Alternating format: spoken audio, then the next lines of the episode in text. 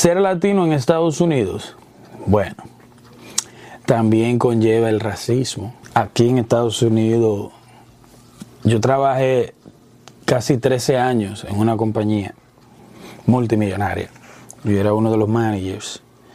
Y la razón por la que me fui, esa fue una de las razones principales, por el racismo. Muy buena gente, los, los adoro y mucha gente va a decir, ¿y tú adoras gente que son racistas? Tuvimos una relación de 13 años. ¿Qué tú crees? Yo he visto los lados oscuros y los lados claros de esas, de esas personas. El racismo, ¿qué es el racismo? Bueno, cada quien tiene una opinión diferente de lo que es el racismo. El racismo es preferencia. Si tú, un ejemplo, prefieres vivir en, una, en un barrio donde haya más latinos, eso no te hace racista. Pero si un blanco dice, yo no quiero vivir en este barrio porque hay demasiados latinos, yo quiero vivir en un barrio de más blanco, entonces eso lo hace racista. Para mí el racismo es preferencia. Yo conviví con esas personas y les voy a contar porque un ejemplo, me fui ya después cuando no aguanté más el estrés. El estrés del cual me refiero al racismo. Déjenme ver que el camión de la basura está pasando. Eso es para que ustedes vean. Un blanco y un moreno trabajando. Bueno, si mm, vamos a hablar de racismo, claro que existe el racismo. Y eso eran discusiones que yo tenía con la gente de mi trabajo. Yo lo decía a la gente de mi trabajo, yo le decía, a mí no me importa que, tú no quieras saber de mí porque yo soy brown, que mi marrón o, o moreno, ¿qué me interesa a mí? No, ni merga, ni merga, güey. ¿Qué me importa a mí que tú no me saludes? Ah, perdón, carnal, la cosa, hombre, discúlpame. ¿Qué me importa a mí que tú no quieras saber de mí? Ahora sí viene lo chido. ¿Qué me importa a mí que a ti te molesta mi música? ¿Qué me importa a mí que a ti, por ejemplo, te molesta mi comida? ¿Comes una hamburguesa? Pues sí, así es o lo que yo hago para divertirme. ¿Qué me importa a mí? Eso es lo que yo le decía a los blanquitos. Ahora, yo sí te puedo decir, yo le, le, decía a los blanquitos, ahora yo le puedo decir una cosa a ustedes. El que me toca va a tener problemas. No cabe duda que es un estúpido.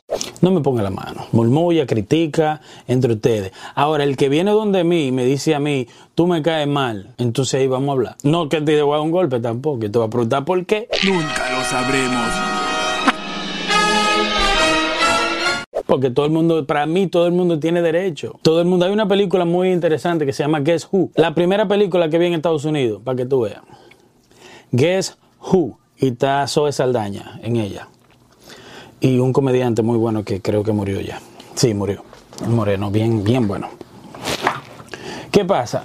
Esa comedia, esa película comedia trata de que la familia morena, la hija, Zoe Saldaña, morenita, tiene un novio y no le había dicho a, su a sus padres que su novio era blanco. Es lo mismo. El racismo es, existe en todas partes y de, de todos ángulos.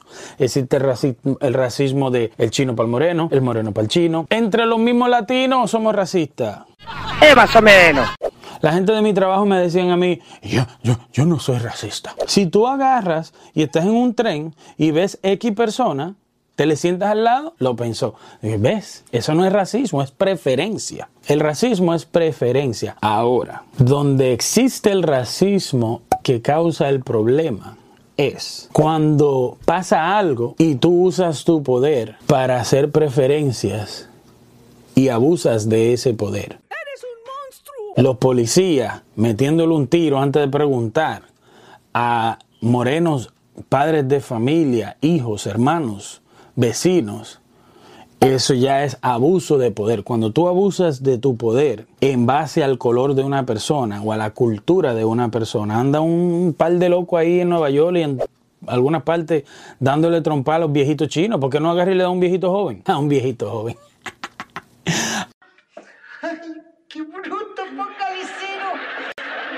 Anda un loco ahí en Nueva York dándole trompa a los chinos viejitos. ¿Por qué no le da a un joven? Dale a un joven. Si tú crees que a ti te caen mal los chinos, pues agarra uno de tu tamaño, del mismo peso que tú, de la misma forma tuya, y váyase a la trompa. El racismo existe cuando eres dueño de una compañía y no le quieres dar trabajo a X persona porque es de una cultura o un color. Ahí es donde el racismo toma su peor parte. Yo compré una casa en Estados Unidos. Antes de yo venir, antes de yo comprar la casa, ¿sabes cuánta casa yo vi antes de comprar esta casa? Antes de decir, esta es la que quiero. Vi cientos de casas. Lo primero que tú ves antes de comprar una casa, cuando vas a comprar una casa, lo primero que tú ves es dónde está la casa. Y yo como latino decía, yo no quiero una casa rodeado de blanquitos. Porque a mí me gusta poner mi dembow, mi reggaetón, mi bachata, mi merengue, mi vaina, hacer mi bulla. Ah, caray. Eso sí me interesa. ¿eh? Entonces yo soy racista. No, es preferencia. ¿Entiendes? Ahora, si un blanco le pasa por el lado a un policía y un moreno le pasa por el lado, hacen la misma cosa y solamente para el moreno eso es racismo. Eso sí es racismo. Y eso no está bien. El abuso de poder. El que en una compañía, por ejemplo, dos empleados hagan algo y solamente le den un warning o le manden para la casa al latino. Eso está mal. Eso lo he vivido yo acá. ¡Desgraciado! Una vez a mí me pasó eso. De que dos empleados, yo y otro, había una tormenta de nieve. Me llamó el hijo del dueño de la compañía y me dice, fulano, mira, ya no, no, no vengas hoy porque la tormenta de nieve está demasiado fuerte. Yo de camino al trabajo, en un carro deportivo que yo tenía que era malísimo en la nieve. Me dice, no, no vengas hoy porque ya eh, hoy no vamos a abrir el negocio. Y yo dije, bueno, ok, me devuelvo. Traté. Ese día agarré, me recuerdo como ahora, agarré y me fui a mi casa, me cambié de ropa y me fui para el gimnasio. Qué mejor que un gimnasio el día entero nevando. El dueño de la compañía me llamó, yo no lo vi, la- yo no vi la llamada, yo nunca veo la llamada. El que me llama a mí sabe que tiene que correr con suerte para yo tomarle la llamada. Yo no lo veo la llamada. Estoy hablando hace como 10 años. No recuerdo si lo llamé para atrás o creo que lo llamé y le dejé un mensaje. En fin, fue al otro día, era domingo. Al otro día, lunes, yo tenía que trabajar, llego al trabajo. Al final del día, el dueño de la compañía, yo soy manager, el dueño de la compañía me da un warning, un papel, me está llamando la atención, me está haciendo nota de eso. Y me dice, mira, te estoy dando un warning. Digo yo, ¿y por qué? ¿Qué hice? Le digo. Me dice, porque ayer no viniste. Digo yo, pero tu hijo me llamó, mira el mensaje acá, mira el mensaje de voz acá que él me dejó dicho que no venga, por orden tuya. Me dice, sí, pero yo te llamé y tú no respondiste. Y yo en mi mente, pero yo estoy fuera del horario de trabajo, o sea, yo te respondo si yo quiera. Pero eso yo pensando. Digo yo, sí. Digo yo, sí, yo no vi la llamada, después te llamé para atrás y tú no respondiste tampoco. Me dice, tú tenías que responderme la llamada. Digo yo. Digo yo, ok, no, disculpa. Me dice, no, acá te tengo un warning. Digo un warning, ¿para qué? ¿Por qué? Dice, por no responderme la llamada. Y viene y le pega durísimo a la, a la mesa. Y tú no puedes decir que yo soy racista. El mundo a veces da señales de haberse vuelto loco. A lo cual yo me echo a reír. Digo yo, ¿what? ¿Racista? Digo yo, no. Tú estás confundido, le dije. Mira así, italiano, me mira así, me dice, ¿cómo así? Y me le acerco y se echa para atrás y como que le voy a dar un golpe. Y le digo, tú estás confundido de persona. Me dice, ¿por qué?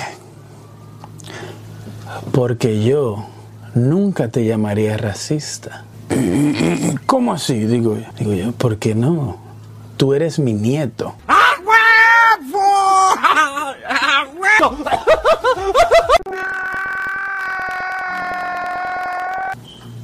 nieto? Sí, tú eres mi nieto.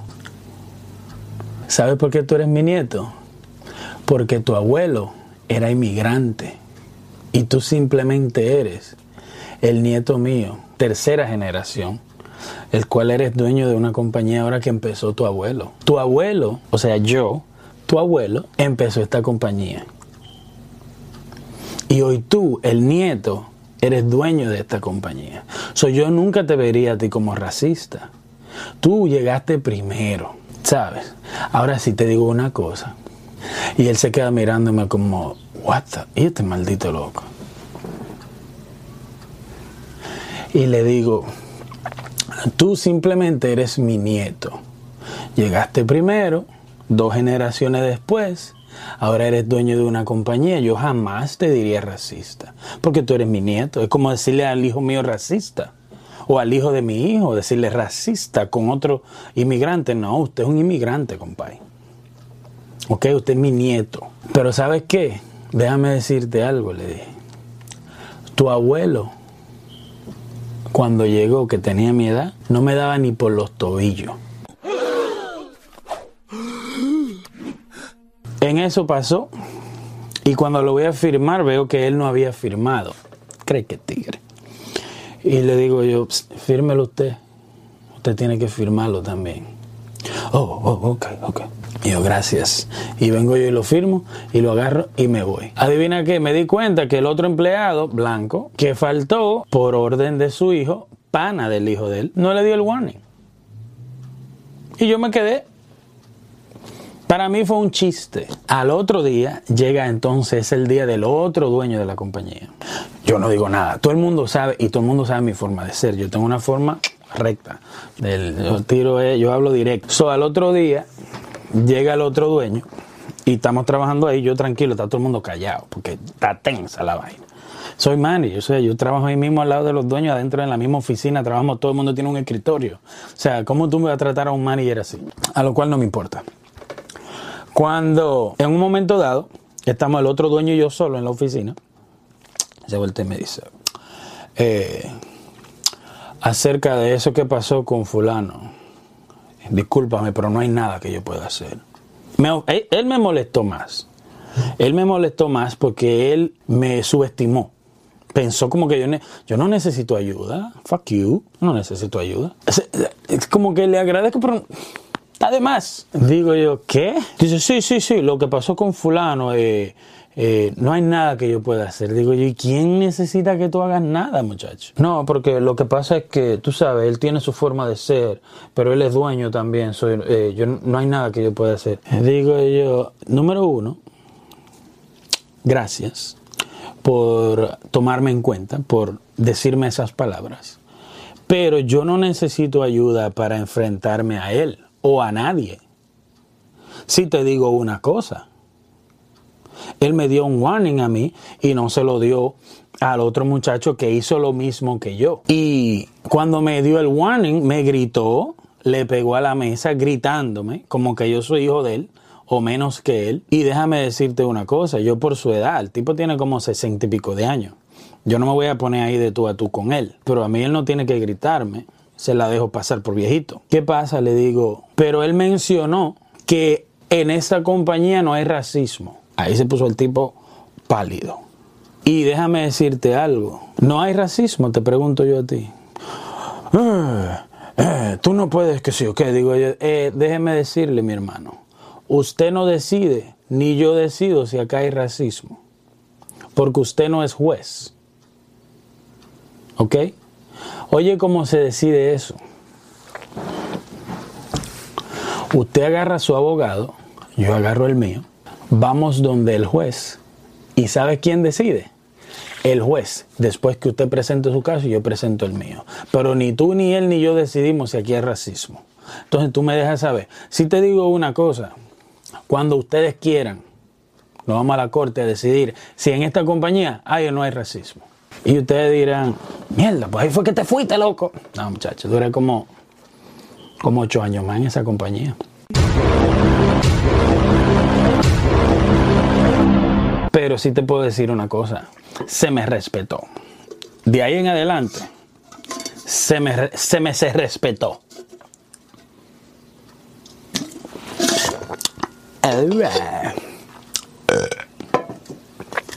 Se me se respetó de ahí en adelante. Es difícil hacer un tema corto. ¿Qué les digo? Ser latino en Estados Unidos conlleva muchas cosas. Es un tema infinito yo puedo hablar con ustedes una hora, diez horas de lo que conlleva ser latino, de las cosas que conllevan ser latino en Estados Unidos. Eh, al final, para terminar esa historia, yo dejé ese trabajo por eso, porque ese era en el ambiente en el que yo trabajaba. Esto no era parte del trato.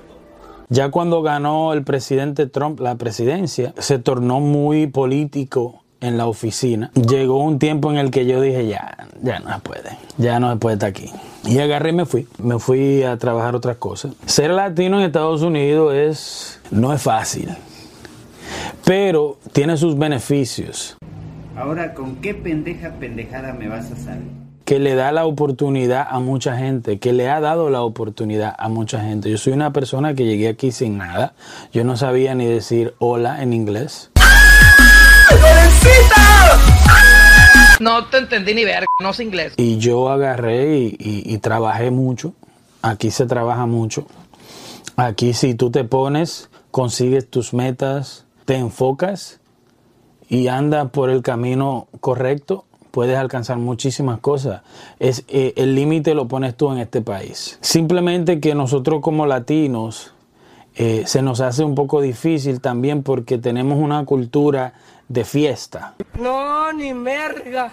Ni verga, güey. Pero tenemos una cultura de fiesta, eh, venimos con muchas carencias. Por ejemplo, yo cuando llegué a Estados Unidos, eh, vine de un país donde yo no tenía nada, donde no tenía ropa, por eso el, latino llega acá y quiere los mejores perfumes, quiere la mejor ropa, quiere el mejor carro y se le llenan los ojos con cosas materiales porque venimos de un país donde no teníamos eso. Y no importa de qué país vengas. Puede ser Ecuador, Honduras, Nicaragua, Costa Rica, Argentina, Bolivia, Chile, Guatemala, México, Puerto Rico, Cuba, República Dominicana, todos los países de Latinoamérica y el que se me quedó también, venimos acá con la intención de darle una mejor vida a nuestros hijos. Y este país ofrece eso, siempre y cuando tú trabajes. Yo siempre he dicho, yo digo en inglés que tú tienes que, you have to outwork. No te entendí ni ver, no sé inglés. Outwork your, your, your problems. Si tú tienes problemas, tú, yo digo que siempre, eh, yo siempre digo que el dinero no es todo, pero todo es dinero.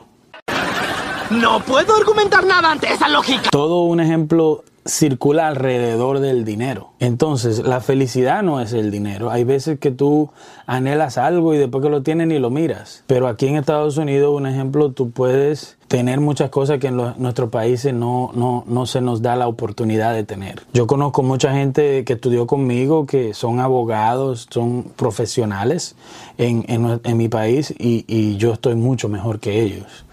Qué agradable sujeto. Sin ser profesional acá. Pues sí, güey, no mames. Obviamente, trabajé hasta más no poder. Lo logró, señor. ¿Lo logré?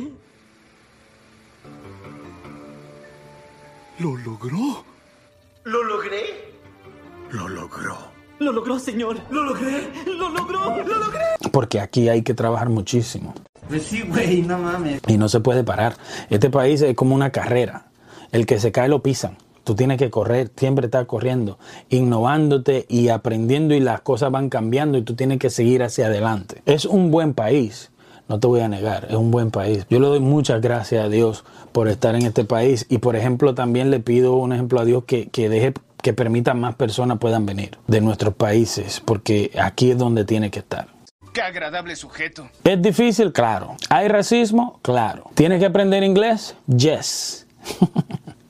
Dice un comediante que no me acuerdo el nombre, que él dice, hace muchos años yo vi eso, que él dijo una, un joke, que él dijo esto, en Estados Unidos, no, él dijo, un latino en Estados Unidos sin inglés no es nada. Creo que era cubano el cabrón. Él dice, un latino en Estados Unidos sin inglés no es nada. Con inglés es nothing. Así me despido. Le doy crédito a ese comediante que no me acuerdo su nombre. Si alguien sabe el nombre, por favor escríbelo aquí. Oye, no olvides suscribirte, no olvides darle a la campana y seguirnos. Esto es Ser Latino en Estados Unidos. Una partecita, porque déjame decirte que es inmenso el tema. Si tienes algún comentario, si estás viendo desde otro país, espero que esto te sirva de algo y que te prepares, porque yo creo que todo el mundo viene a Estados Unidos. Muchas gracias.